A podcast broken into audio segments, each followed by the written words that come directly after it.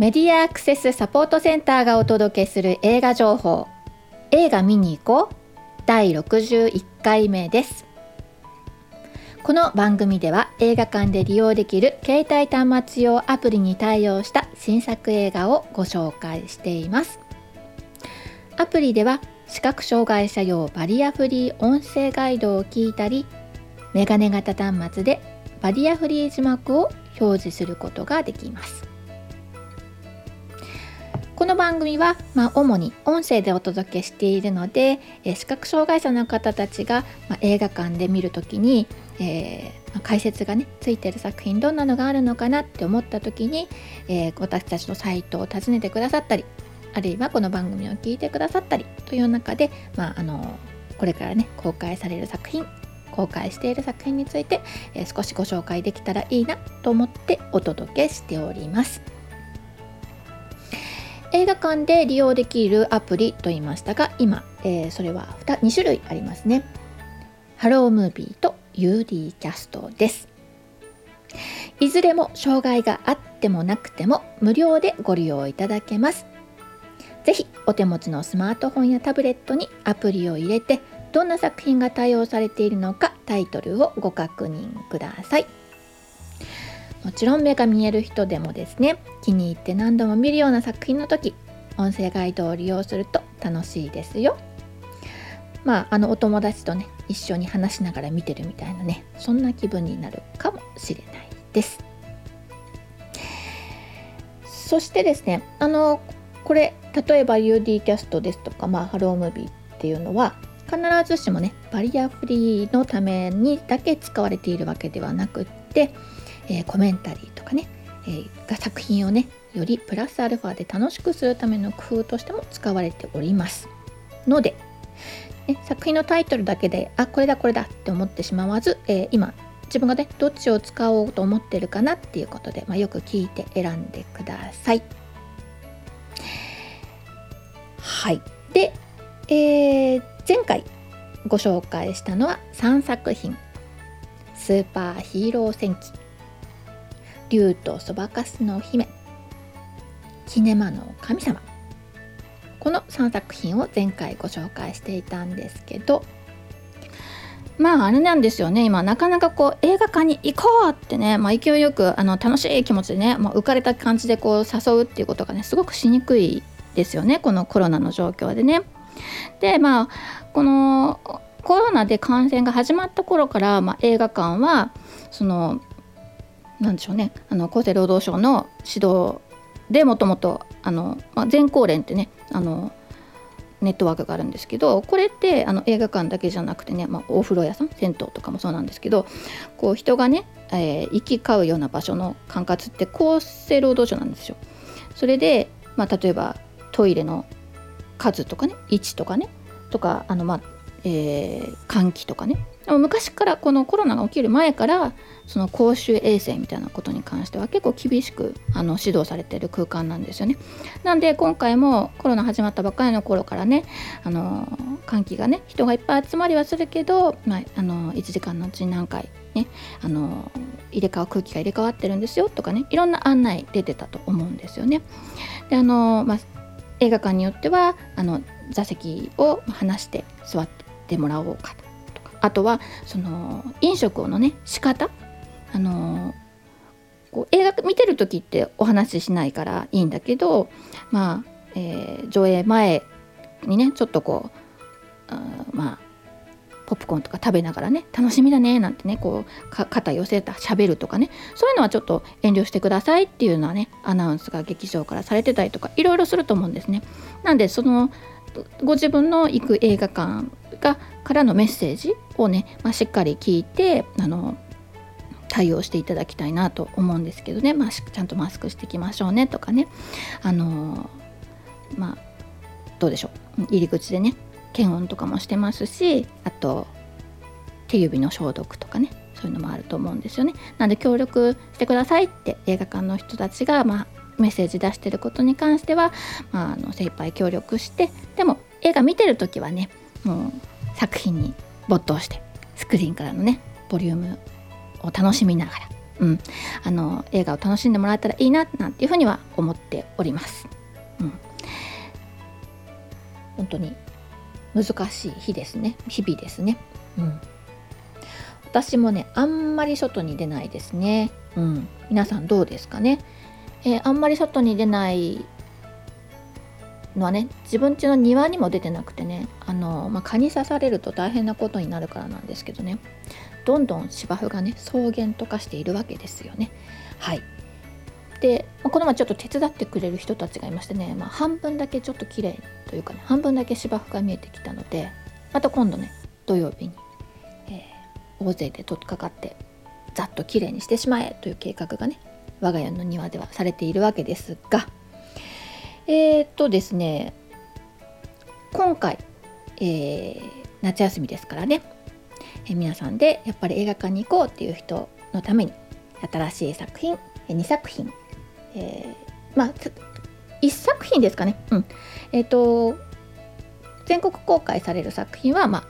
明日公開またまた言っちゃった、えっと、8月13日に公開する、えー、13日金曜日に公開する作品で、まあ、1作品ですかね、これは、えー、ハロームービーに対応していまして「えー、妖怪大戦争ガーディアンズ」という作品です。最近テレビでこの、まあ、前作前々作っていうかね、まあ、これあの第3部作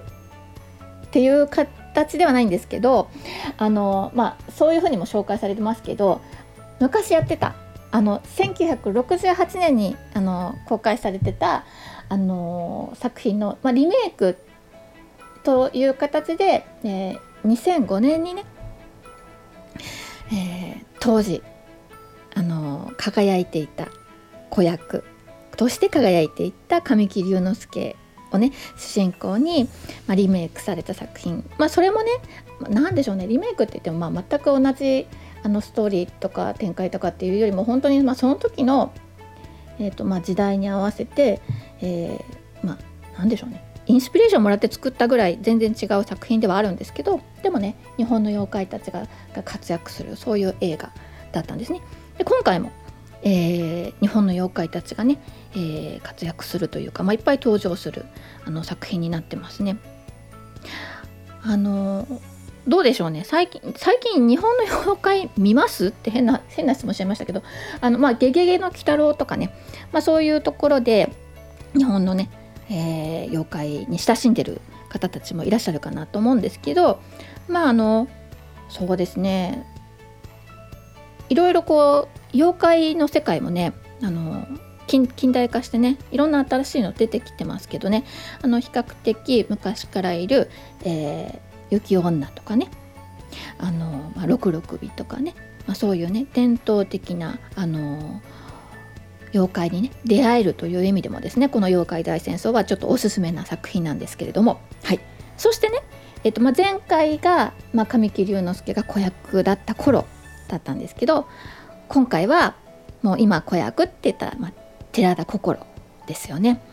寺田心が主人公でやはりえー、同じ監督三池監督三池隆監督で、えー、新しい作品が作られたわけです。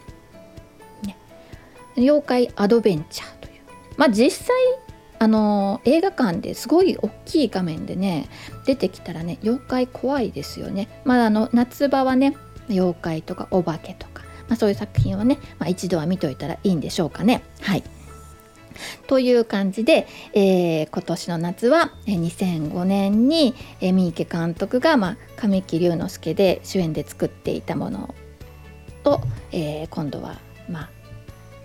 あ、新しい時代の子役でね作り直した「妖怪大戦争ガーディアンズ」という作品になります。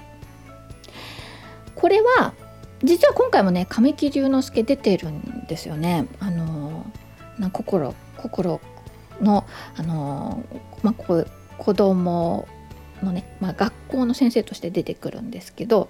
あのあおこんなところでつながるのかっていう感じだと思うんですよね。でえー、っと日本列島をあのが出来上がる時にねあの、まあ、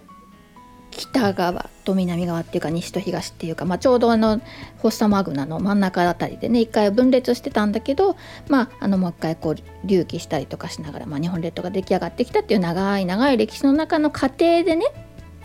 もともと海に住んでたんだけどあの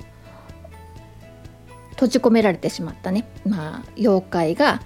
の復活するぞとかっていうそういうまあお話なんですね。でその寺田心がやってる役はねあの渡辺っていう名字なんですけどあの時々あのお名前日本人のお名前とか、まあ、名前の由来の話をする時にあの渡辺姓の人たちっていうのはあの鬼は外ってあの何豆まきをする時鬼は外って言わないんだよっていう、まあ、そういう、まあ、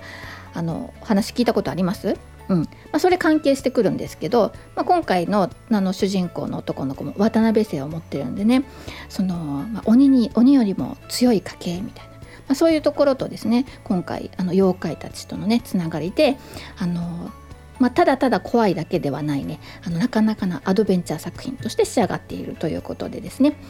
あの楽しんで見れるんじゃないかと思います。うんえー、妖怪たちを演じるのもね、えー、割と楽しいというかあの役者さんたちでね、えー、まあ例えば岡村隆史が出てきたりとかね、うん、あのあえー、こんなところでこんな人がっていう。もうあのなんだろう。顔顔とかが妖怪になってるから初めちょっと分かんないかな。あの面をつけてたりとかね、えっと、すごくあのなんだろうな、うん、あの視覚的に見てる人たちもねちょっとわからないんですけど実はもしかしたら音で聞いてる視覚障害者の人たちはねあなんだ声聞けばすぐわかるじゃん。っていうことなのかもしれない。あの視覚に頼って見てるとねあれ？これ誰がやってるんだろう？って思うようなね、まあ、そんな感じであのうまく見た目がね化けてるんですよ妖怪にね、まあ、そんなそんな妖怪たちがたくさん出てくる作品となっております。えー、妖怪大戦争、まあ、よかったら映画館に見に行ってください。えーと、それからね、えーと、もう一作さっきちょっとちらっと言い始めてたんですけど、えー、これは、えーと、これはコミック原作の作品で実際全国公開されるのが8月20日の金曜日なので詳しい作品紹介は、まあ、その時にしようかなと思っていたんですが音声ガイドの対応が8月13日っていうねこの妖怪大戦争同じ日なんですよ。これは、えーと、先行上映ね、先行上映に合わせてもうこの段階から字幕も音声ガイドも対応するよっていうことでね、えー、あのアプリ上はあのタイトル上がってきてます。これは UD キャスト対応というふうになっておりますので、まあ、詳しい紹介は次回に回そうかなと思っています。あの先行上映ね前前々から予約してたとか行くっていう人は、まあ、あの一足早くご覧になるのかなと思いますね。はいというわけで、まあ、今回、えー、劇場公開で、えー、される作品としては「えー、妖怪大戦争」をご紹介いたしました。はい、いや本当に歯切れ悪くなるんですよどうしても。あの行こうねとかね行ってきてねって言いにくいです。はい、えー、コロナなものですからね。うん、でもまあ本当にえー、いろいろね気をつけてますから皆さんもねあのー、でしょうしっかりマスクしたりとかね、あのー、きちんと手洗いしたりとかねうがいしたりとかねあと体温測ったりとかねちょっと体調悪いかなって思ったらねあんまり人と会わないとかね。いやもう本当にこれね体調悪くなった時はもう遅かったりするんですけどね。あの自分で自覚する前からね感染したりとかするようなそういう形ですからね本当にまあ、本当どう気をつけたらいいんだろうって思う今日この頃なんでね映画館行こうねとか出歩こうねとかって本当進めにくいんですけどあのそんな中でもね、えー、映画作る人たちもねすごい多分工夫してたと思うんですよね。あの普段だったらもっとあのなていうのかな近く近くでね撮影したりとかさあのできたものがちょっと距離を置いたりとか。でそそれをいかにもそういう風に見せないように撮ったりとかね。すごいみんな工夫しながらここ1年2年ね過ごしていると思います。ねえー、まあなんだろう。大変だけどあのなんだろうな。いろんなことを諦めましょうっていうよりもね新しく工夫していきましょうっていうようなね、えー、そういう感じでね過ごせたらいいななんて思っておりますので、えー、まあこの夏まだまだこれから映画が公開されますしえきっと楽しいこと新しいことも、え、どんどん生まれてくると思いますのでみんなで楽しいこと探ししていきましょう。こんな状況ですけどね。はい。というわけで、えー、いつもながらの、えー、マスクからのお知らせで終わりにします。えー、アルファベット MASCA がで検索すると、え私たちのホームページにたどり着くことができますよ。またサイトのトップページにある映画映像のバリアフリー化を学ぼうからはバリアフリー字幕や音声ガイドのオンライン講座に参加できます。そしてこの番組へは映画見てきたよはもちろんこれ期待してるんですなどぜひぜひ教えてください。各地での、え活動の告知などお寄せいただきましたら紹介していきたいなと思っておりますのでよろしくお願いします。以上メディアアクセスサポートセンターから徳江さやかがお伝えしました。ではまた来週。